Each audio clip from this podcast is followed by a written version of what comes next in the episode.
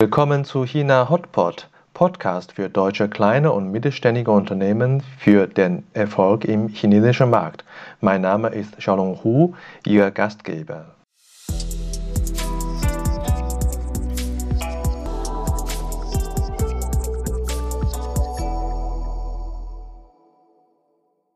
Hallo, willkommen zu China Hotpot. Heute Episode 53 Manfred Steinkellner. Head of Executive Search, Steinkellner China Search. Manfred berät mittelständische Kunden zum Thema Personal. Dazu gehören Personalplanung, Personalbesetzung für weltweite Einsätze. Er hat mit Personalberatung für deutsche und österreichische KMU-Kunden, aber auch europäische äh, KMU-Kunden in China angefangen. Er freut sich über die Kundenbindung aus dem China-Geschäft und begleitet jetzt die Kunden gerne in ihren Aktivitäten in weiteren Ländern und Kontinenten. Hallo Manfred, schön, dass du heute Zeit hast. Hallo Shalom, vielen Dank für die Einladung. Freut mich sehr, hier sein zu dürfen. Danke wie ich das richtig sehe, du sitzt in äh, Österreich, richtig? Genau, ich sitze direkt in den Bergen, ich sitze in Innsbruck.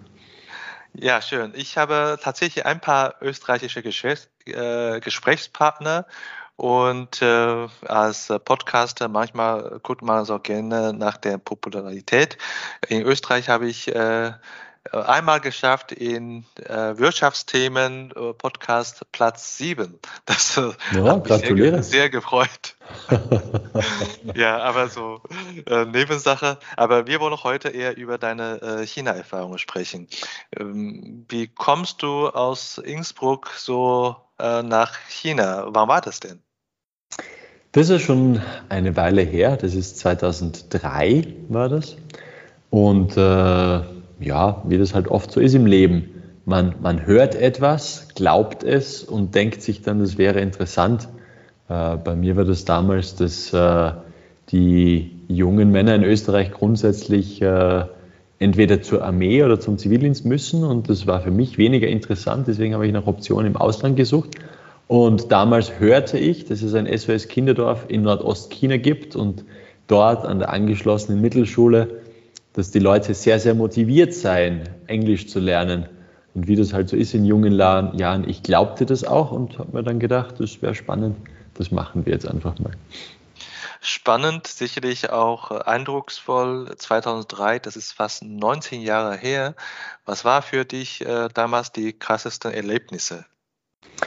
Ja, wie du weißt, das war die Zeit, wo, äh, wo es SARS in China gab, also sozusagen oh, den, ja. kleinen, den kleinen Bruder von Covid.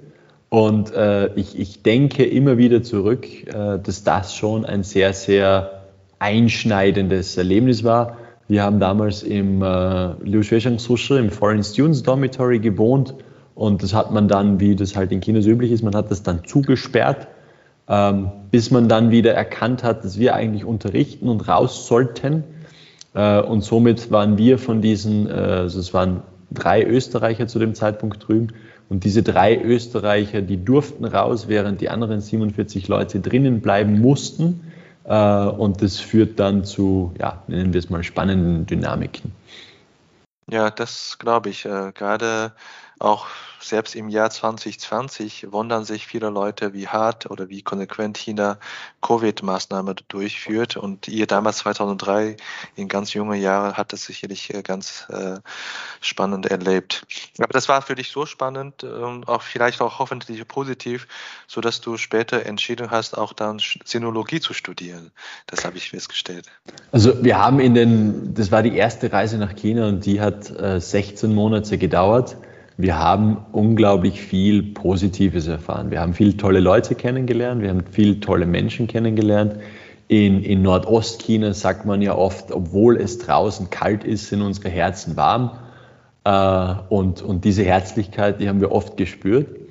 Und äh, wir haben auch einfach, wie soll ich sagen, es war interessant. Es waren so viele neue Dinge, so viele neue Menschen. Äh, auch die chinesische Sprache war eine Herausforderungen das zu meistern galt, weil einfach in GGH mit 1,5 Millionen Einwohnern gibt es wenig Leute, die Englisch sprechen und somit äh, ist die Verkehrssprache faktisch eben Chinesisch. Also ja, es, es, war eine tolle Zeit, ganz, ganz tolle Erfahrungen und die haben dann auch dazu geführt, dass ich äh, mich für das Sinologiestudium entschieden habe.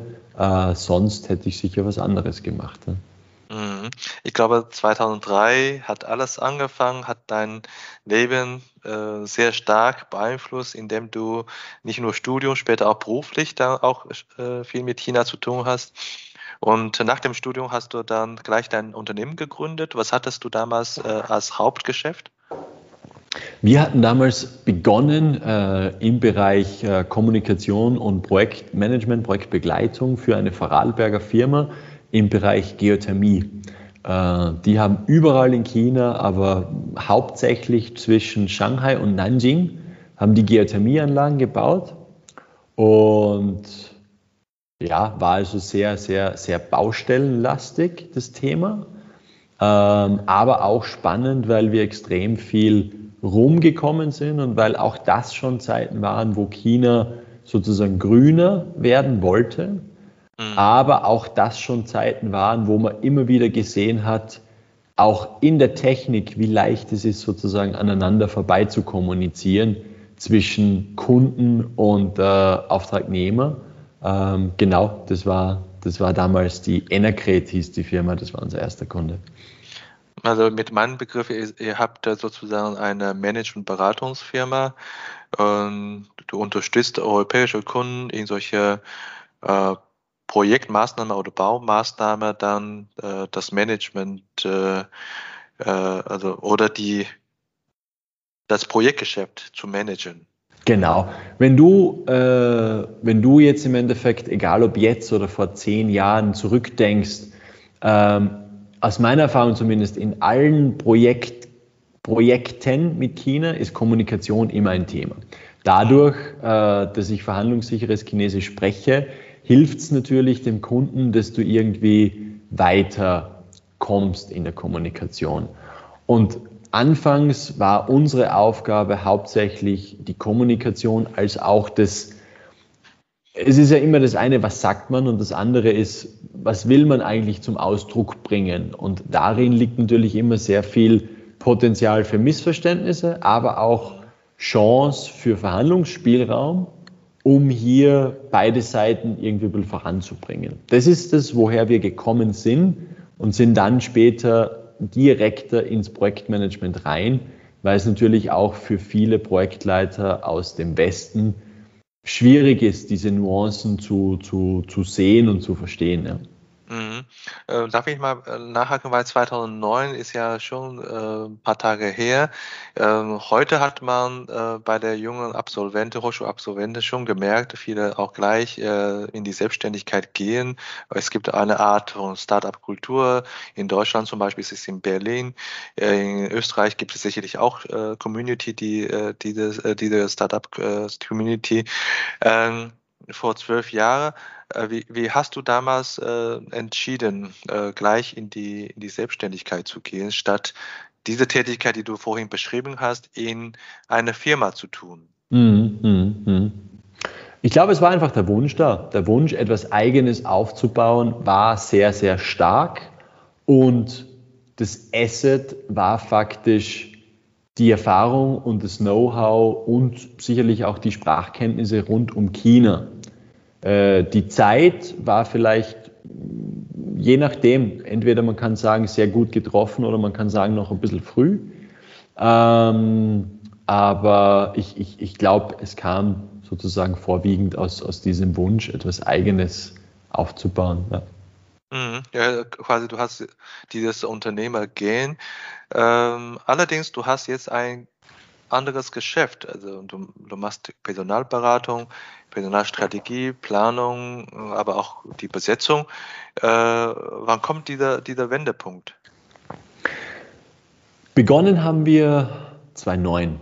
Ähm, ist dann kontinuierlich mehr geworden, ist dann spannender geworden, größere Projekte, größere Aufgaben, mehr Firefighting, äh, mehr auch Impact. Das ist das, was immer interessant war, die Frage, wo kann man etwas bewirken? Ähm, kulminiert ist es dann 2015, äh, aber auch im Arbeitsaufwand kulminiert, wo man sagt, Jetzt war ich plötzlich eine Woche im Flugzeug oder Entschuldigung, eine Woche in China, eine Woche in Europa, eine Woche in China, eine Woche in Europa. Dann gab es zwischendurch sozusagen kurz eine Babypause für mein zweites Kind und äh, dann ging das wieder weiter und per Jahresende habe ich dann einfach für mich erkannt, äh, funktioniert das Geschäft? Ja. Funktioniert Geschäft und Familie? Nein. Und somit äh, gab es einerseits den bewussten Wunsch, das Geschäftsmodell zu ändern. Und zeitgleich kam dann irgendwie damals die Semperit auf mich zu und äh, hatte irgendwie in äh, Shandong-Provinz in, in Taiyuan in einem Werk ähm, Bedarf für einen Operations Manager. Und äh, so, so kam dann irgendwie das eine zum anderen, dass wir diese Transition eingeleitet haben. Also es war Ende 2015 und, und ab damals ähm, genau haben wir, uns, haben wir uns begonnen, darauf zu spezialisieren. Ja, also mutig, aber auch logisch und konsequent, dass äh, du diese Entscheidung getroffen hast, so wie du getroffen hast. Und äh, das heißt, mit meinen Worten äh, hast ein neues Businessmodell seit 2015. Genau. In der Personalberatung. Und äh, Personalberatung ist ja auch ein, ein Bereich, wo viele Akteure gibt, viele Marktbegleiter. Und ähm, du hast das Businessmodell ge äh, geändert. Heute hast du 15 Mitarbeiter oder ja, 15 Mitarbeiter. Äh, durchaus kann man sagen, das ist sehr erfolgreich äh, gewesen, die sechs Jahre Entwicklung. Und äh, wie hast du es so, äh, so geschickt hin, hinbekommen? Was waren für dich die Erfolgskonzepte? Du kennst es ja, oft ist es natürlich Glück, äh, oft ist es auch zum richtigen Moment, am richtigen, am richtigen Ort zu sein. Du bist ja so bescheiden. na, na, hatten wir schon viel Glück, hatten wir schon viel Glück. Ich glaube, da gibt es da gibt's ein paar Dinge. Ähm, was uns sicherlich geholfen hat, ist einfach die Thematik, dass man sagt, ähm, ich war vorher drüben. Dadurch, dass ich vorher drüben war, 2015, das heißt, äh, brutto hatte ich da schon sozusagen zwölf Jahre China-Erfahrung. Somit ist es natürlich mal grundsätzlich möglich, glaubwürdig einem potenziellen Kunden zu kommunizieren, dass man weiß, wovon man spricht. Das hilft schon mal, weil viele Personalberatungen, die natürlich da sind, die haben das Thema entdeckt, aber die europäischen Ansprechpartner haben diese China-Erfahrung nicht. Das ist sicherlich ein, ein Thema, das uns geholfen hat. Was uns aber auch geholfen hat, ist halt dieser, wie soll ich sagen, dieses Interesse oder diese Neugierde sowohl am Kunden als auch am Produkt inhaltlich zu verstehen, ähm, was, was machen denn die? Und daraus ableitend einfach auch ein bisschen zu sehen, wen brauchen denn die? Eine Organisation, die Hightech-Produkte macht, braucht andere Leute im Vertrieb als eine Organisation, die vielleicht, weiß ich nicht, äh, Reifen produziert oder Türgriffe oder äh, die, die, die Scheibenwischer oder sonstiges. Das hat uns schon auch immer ein bisschen, ein bisschen, bisschen, bisschen geholfen. Und auch, auch heute, die Kunden, die bleiben, ich glaube, wir haben als Team und als Organisation, ähm, wir schaffen es, eine gewisse Hartnäckigkeit an den Tag zu legen. Ähm, auch hier, wir haben extrem, extrem tolle Leute, die zu uns gefunden haben, die viel, viel mehr Recruitment-Erfahrung haben. Zum Beispiel Cordula macht das schon seit 25 Jahren, Julia macht es auch schon seit guten 20 Jahren und die einfach auch diese, ähm, auf Chinesisch würde man sagen, die bleiben einfach dran. Mhm. Und, und das ist natürlich schon ein sehr, sehr wichtiges Asset im Team, weil ja das Headhunting, wie wir es betreiben, ist ja jetzt nichts, wo man sagt, ich, ich, ich hänge jetzt eine Job Description raus und dann warten wir, bis die alle kommen, sondern wir müssen schon suchen. Und manchmal sind es einfach auch Rollen, die nicht begehrt sind oder wo Kunden vielleicht auch nicht immer bereit sind, ganz so viel zu zahlen. Und das ist halt wichtig, dieses, diese, dass das ganze Team einfach, einfach dran bleibt. Und ähm, ich denke mal, das ist wahrscheinlich schon, schon eine wichtige Komponente. ich denke mal, was du beschrieben hast, würde ich jetzt sagen, auch äh, Servicequalität, weil letztendlich geht es darum, Kunden besser zu verstehen, kann man, kann man dann auch besser den Service, äh, die Service auch anbieten und äh, Nachhaltigkeit oder eine äh, diese in dem Prozess, das heißt, dass man auch die Intensität oder die Bearbeitungsqualität äh, hochhält. Das sind alles natürlich äh, Faktoren, die äh, äh die Qualität verbessern. Ähm, es könnte natürlich auch sein, in der, in der Kundenauswahl? Äh, habt ihr dann auch auf eine bestimmte Kundengruppe konzentriert oder berät ihr Kunden aus verschiedenen Branchen oder wie ist da euer, eure Strategie? Der Fokus ist im Endeffekt zu sagen, wir arbeiten mit Kunden, die wir grundsätzlich verstehen können. Mhm. Ähm, wir sind keine Experten für Luxury Brands, für äh, Rechtsthemen, für Architektur, äh, und so weiter, sondern wir sind meistens im technischen Bereich unterwegs. Das kann äh, klassische altmodische Industrie sein. Es ist sehr oft Hightech. Äh, einer unserer Kunden, mit dem wir jetzt aktuell gerade sehr viel Freude haben, sitzt an der Schnittmenge von Software, ähm, Automobilindustrie und Halbleiter. Also das ist schon alles eher Bleeding Edge als Cutting Edge. Und das sind so Themen, wo wir viel, äh, viel drinnen, drinnen sind und uns halt dementsprechend auch einarbeiten, um zu verstehen, äh, was der Kunde tut und natürlich auch, wie das halt immer im, im Headhunting ist, es geht halt auch um die Thematik, den Kunden zu lernen. Wenn der Kunde A sagt, meint er A oder meint er B oder meint er Z, äh, was passiert? Und das ist für uns ganz, ganz wichtig, weil unsere Intention die ist, Kunden lange zu halten und Kunden lange äh, die richtigen Leute zu bringen. Und dafür müssen wir einfach auch die Organisation kennenlernen. Ähm, wenn man dann weiß, wie die Organisation tickt, kann man die richtigen Leute finden. Äh, solange wir das nicht wissen, ist es noch ein bisschen, bisschen schwieriger, erfolgreich zu sein. Mhm, verstehe. Und du redest ja von äh, gutes Verständnis mit dem Auftraggeber oder mit den Entscheider, auch Vertrauen bilden. Ich kenn, ich denke, das ist auch ein Erfolgsfaktor von euch, weil ihr, wo du gerade von diesen Kollegen gesprochen, die alle lange Jahre Erfahrung habt, ihr sitzt ja äh, physisch eher so wie du jetzt in Europa äh, von der Auftrag, äh, in der Nähe von der Auftrag gebe, äh, könnt somit auch die Bürgerfunktion sehr gut machen in der Auftragsklärung und dann die Auftragsabwicklung, die Suche dann tatsächlich findet in China statt. Mhm. Das ist, glaube ich, auch eine gute, gute Konstellation, oder nicht? Das ist ganz wichtig. Zum Beispiel, du kennst es ja sicher auch, Xiaolong. Es gibt einfach gewisse Menschen, die, die können sich gut verkaufen.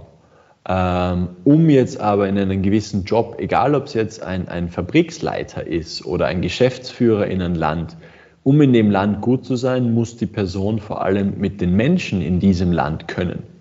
Weil als Geschäftsführer, egal ob ich jetzt in Peking sitze oder in Suzhou oder sonst wo, ähm, ich habe dann das Team in China zu führen. Das Reporting geht nach Europa, aber das Team habe ich in China zu führen. Und deswegen haben wir recht früh begonnen, äh, zwei Qualitätsstufen im Prozess einzuführen. Der erste Check ist äh, von unserem lokalen Team äh, wo man einfach mal schaut, sozusagen funktioniert die Person auf Chinesisch?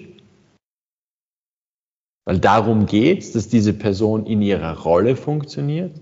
Ja. Und erst die Leute, die durch diese Stufe durchkommen, werden dann nochmal auf, auf Englisch angeschaut und teilweise auch nochmal mit äh, Industrieexperten oder die Amerikaner würden Subject Matter Expert nennen, mhm. ähm, um zu schauen, passt der. Ja. Und das sind dann auch wieder diese schönen Geschichten, wo wir uns natürlich sehr, sehr freuen, wenn wir dann schaffen, jemanden zu finden, der klappt, äh, ist natürlich grundsätzlich mal jeder glücklich. Und dann kommen wir einfach auch dorthin, was sozusagen unsere, unsere Intention ist, ist, dass wir einfach auch mit dem, was wir tun, ein bisschen was bewirken und dass wir diese Brücken schaffen zu bauen. Äh, weil wie wir vor, vor, dem, vor der Aufzeichnung schon gesprochen haben, es ist immer es, es geht immer darum, dass diese Brücke gebaut wird. Ja. Und das sieht halt jedes Mal anders aus und Vertrauen ist da ein ganz, ganz, ganz zentrales Element. Ähm, die Person kann noch so gut sein, wenn da warum auch immer das Vertrauen irgendwo am Anfang beschädigt wird, ähm, ist es schwierig, im, im, in der Gesamtkonstellation erfolgreich zu sein. Und solange dieses Vertrauen da ist, ähm, können diese Teams aber gemeinsam ganz viel bewirken. Und das ist auch ein bisschen unsere Aufgabe am Anfang, auf der einen Seite zu prüfen und zu schauen und den Leuten auf den Zahn zu fühlen, aber auch, du kennst es ja, manchmal gibt es vielleicht auch China unerfahrene Management-Teams in Europa. Die sind zwar reif, die sind zwar 55, 60, wie auch immer, Jahre alt, aber China unerfahren. Das ist auch hier ein bisschen unsere Aufgabe, da mit, mitzuhelfen und die, die ersten Grundsteine für das mhm. Vertrauen zu legen, ähm, weil vieles hängt halt vom Start der Beziehung ab. Das stimmt, das stimmt. Äh, das Vertrauensthema darf ich noch aufgreifen. Ich äh, kann gut vorstellen, weil ihr so erfolgreich äh, bei den europäischen, deutschsprachigen äh, Kunden das Vertrauen schaffen könnt. Eventuell im Gegenteil wird ihr äh, Schwierigkeit haben, auf demselben Niveau Vertrauen zu schaffen bei den chinesischen Kunden. Ist das der Fall oder habt ihr auch chinesische Kunden in, äh, in eurem Geschäft? Haben wir. Zum Beispiel ist die CNU, ein Wälzlagerhersteller, einer von unseren chinesischen Kunden. Ähm, unsere Erfahrung ist die, wenn man beginnt, etwas aufzubauen in Europa, schickt man oft die eigenen Leute. Ähm, gibt sicherlich Ausnahmen, aber das ist das, was wir oft sehen. Wo wir dann reinkommen, ist, wenn diese Organisationen wachsen. Und wenn man dann zusätzlich zum meinetwegen chinesischen Kernteam europäische Spezialisten oder im klassischen Modell deutsche Techniker für das Engineering sucht, dann kommen wir rein. Oder wenn man Vertriebskräfte äh, innerhalb von Dach oder innerhalb von Europa sucht, dann kommen wir rein. Ähm, genau, aber das ist, das ist dort so, so unser Zugang. Was wir einfach merken, ist grundsätzlich immer, wenn es über die Grenzen hinweg geht, dann kommt ein Teil von unserer Stärke zu spielen. Ja, ähm, dieses Internationale ist ein bisschen Teil von unserer DNA und äh, genau. Was glaube ich auch ist eure Zukunftsstrategie oder nicht? Ähm, ich habe jetzt so gelernt, wie du erzählt hast, äh, immer mehr Kunden von euch, die ihr in China betreut habt, äh, haben den Bedarf bei euch gemeldet, äh, in in anderen Ländern oder Besetzungsauftrag für andere Kontinent an euch getragen. Ist es so ein, ein äh, Einzelfall oder eine äh, Corona-Spezialsituation oder siehst du als ein genereller Trend? Nein, wir haben im Endeffekt vor zwei, zweieinhalb Jahren begonnen, irgendwie für unsere Kunden eben auch außerhalb von China zu besetzen. Damals waren die ersten Rollen in, in Deutschland haben dann einfach wiederum aufgrund des, des, des guten Teams und der Deutschlandkompetenz, die zum Beispiel äh, Kernteammitglieder mitgebracht haben, gesehen, das klappt auch, das geht auch und haben dann begonnen, das Geschäft sozusagen auch nach Europa reinzuspiegeln. Und was wir einfach auch gemerkt haben, wir haben eine sehr simple ähm, Kundenstrategie, die da lautet, wir, wir, wir halten Wunschkunden für sieben Jahre. So, das bedeutet einfach, dass wir grundsätzlich gute Arbeit machen müssen.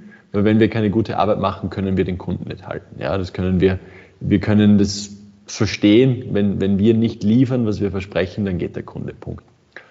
Und aus dem raus, ähm, aus der Erkenntnis, wir können das, aus dem Wunsch, den Kunden länger zu halten und auch die Kunden, die schon in China sind, das sind meist recht internationalisierte Kunden. Das heißt, das sind Kunden, die sind schon irgendwo aus Europa rausgewachsen.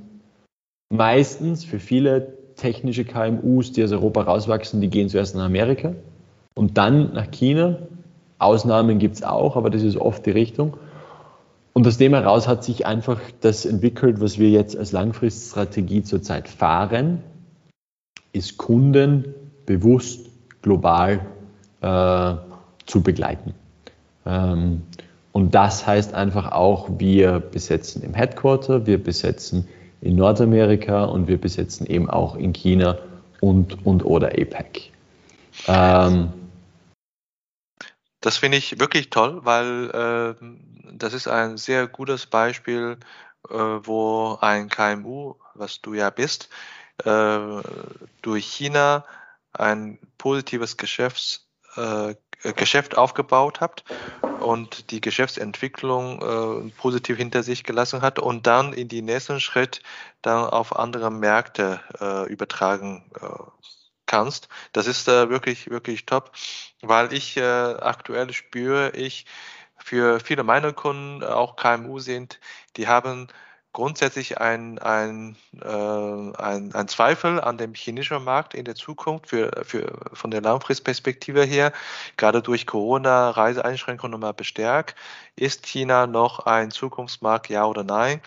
Und äh, mit deinem Beispiel kann man ja noch zeigen, ist es äh, so, sogar noch über China hinaus, wenn man äh, in China erfolgreich aktiv ist und da hat man noch eine Belohnung äh, noch für den globalen Markt.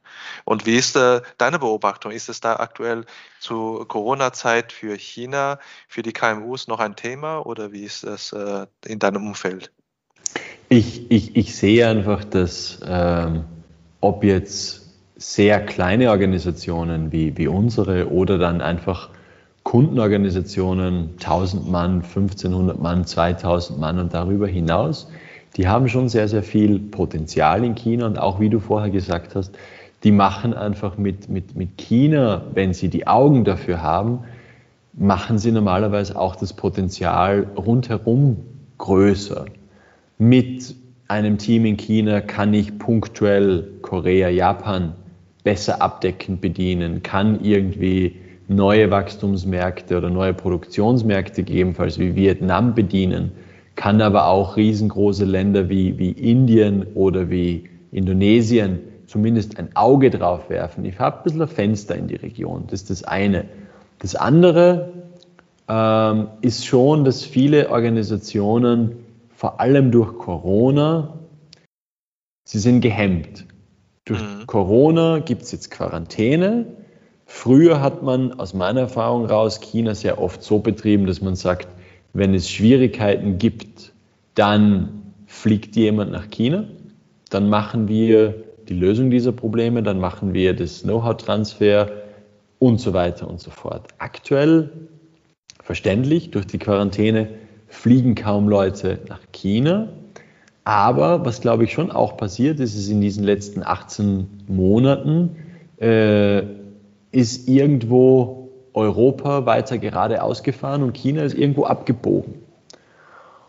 Da gibt es andere Marktdynamiken und diese Marktdynamiken, glaube ich, muss man ein bisschen im Auge behalten, weil China ist kein Selbstläufer. Der chinesische Markt ist zu schnell drehend, dass man irgendwie sagt, das funktioniert einfach. Und da gibt es schon immer wieder Herausforderungen für Organisationen, die kein Auge drauf haben, deren Team vor Ort vielleicht nicht stark genug ist, die äh, einfach auch die Wettbewerbsfähigkeit nicht haben, die sie jetzt brauchen.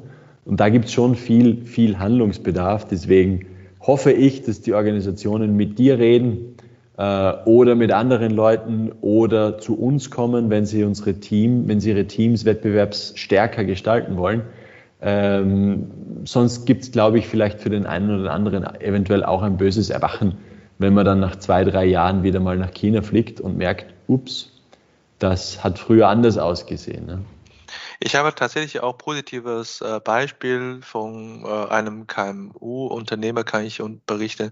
Der sagte ganz offen zu mir, äh, schau nur, ich fahre jetzt, äh, also ich mache jetzt das China-Geschäft nicht, weil ich erwarte, dass ich direkt aus China so viel, sehr viel Umsatz äh, generieren oder Gewinn generieren kann für mein deutsches Geschäft, für mein, für mein Unternehmen, sondern wenn ich das nicht mache, mein Produkt wird spätestens in zwei, drei Jahren auch in China hergestellt. Wenn die wiederum nach Europa kommen, da habe ich äh, äh, vielleicht in der un unvorbereiteten Situation große, große Herausforderungen. Das ist so äh, sein, seine, seine Sichtweise. Ne? Und ich denke, das ist schlau, ähm, wenn man China, ich habe es früher immer Strategic Monitoring genannt, dass man in China in einem regelmäßigen Abstand, zum Beispiel alle drei Monate, einfach evaluiert, welche Wettbewerber sind da, wer kommt mit dem Produkt Warum so oft? Einfach auch, um zu verstehen, wie schnell sind die. China dreht sich oft schnell und Firmen, die letztes Jahr noch Gummistiefel gemacht haben, machen heuer Atomkraftwerke. Ist jetzt überspitzt, aber ist oft wirklich fast so. Und einfach, um ein bisschen ein Gespür zu kriegen, kommt da jemand? Wie schnell kommen die? Sind die ernst zu nehmen? Ab wann sind sie ernst zu nehmen? Ähm, ich denke, das ist sehr zielführend, sehr simpel, kostet wenig Ressourcen und, und hilft aber den Unternehmen auf einer globalen Ebene absolut. Ja, lieber KMU, heute habt ihr einiges äh, gelernt äh, von Manfred, von seiner eigenen Erfolgsstory, von einem ähm, Management-Beratungsunternehmen zu äh, Personalberatungsunternehmen entwickelt und auch erfolgreich ist in der zweiten Phase Globalisierung seines Unternehmens mit China, auch aufgrund von China-Geschäft. Das ist, glaube ich, ein, ein, cooles Beispiel. Ich freue mich sehr, Manfred, dass du äh, heute Zeit hast. Jetzt habe ich noch ein paar persönliche Fragen äh, an dich. Ich hoffe, dass du äh, schnell beantworten kannst. Wir werden sehen. Super. Äh, du warst ja sehr vor Corona natürlich sehr oft in China. Was ist eigentlich dein, äh, deine Lieblingsstadt? Meine Lieblingsstadt in China. Ich glaube, es ist bei mir tatsächlich Huaqin oder Beijing. Es ist zu Peking. Ich habe äh, an der Beihang später dann studiert, Uni für Luft- und Raumfahrttechnik. Und Peking hat schon einen sehr, sehr tiefen Eindruck bei mir äh, hinterlassen. Ja. Und dein Lieblingsessen auch von Beijing oder woanders? Ach, Yang Chwar, also die, die, die Schafsspieße, die kommen jetzt nicht, nicht unbedingt aus Peking, sind dort aber oft beim Lieblingsessen natürlich mir schwer, da könnte ich jetzt irgendwie sehr, sehr, sehr, sehr, sehr, sehr lange äh, drüber sprechen. Äh, auch ein, ein Sichuan Hotpot äh, wird, wird bei mir nie, nie missachtet werden. Ähm, da gibt es ganz, ganz viele Dinge aus vielen Regionen in, in, in China. Also mag's alles, ich merke das schon, nicht unbedingt ein, das Lieblingsgericht. Ähm, wenn du ihn, äh, auch beim Essen, wenn du in China im Hotel bist, was du ja lange warst, nimmst du das internationale Frühstück oder das äh, chinesische Frühstück? Frühstück, mit Frühstück habe ich schon bei meiner ersten China-Reise zu kämpfen gehabt. Da habe ich sechs Monate gebraucht, bis ich begonnen habe, äh, die Baute als, als chinesisches Frühstück wahrzunehmen. Und dann war ich aber fix. Ähm, in den Hotels ist es tatsächlich sehr oft das Internationale. Ja. Sehr schön. Hast du ein ähm, Buch- oder Filmempfehlung für äh, die, diejenigen, die äh, China äh, sich informieren möchte, wo nach deinem Geschmack das China widerspiegelt?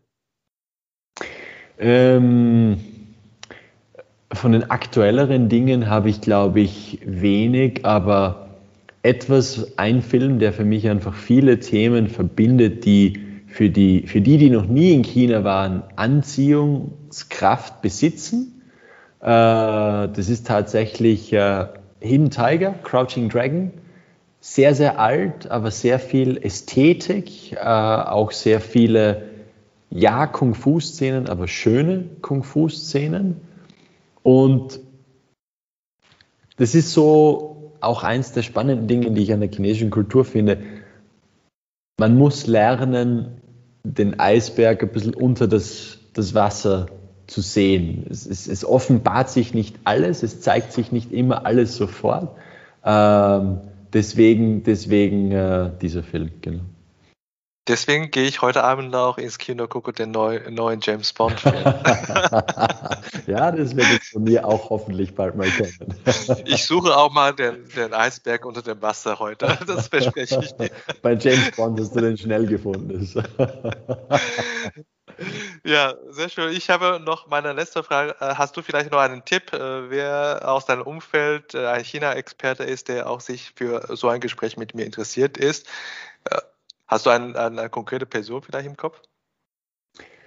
Ähm, da müsste ich noch mal ein bisschen nachdenken, wer dann wirklich will. Äh, grundsätzlich kann ich mir vorstellen, die Barbara Scharrer äh, ist Anwältin mit GSK und hat früher Zeiten das, das Rödelgeschäft aufgebaut.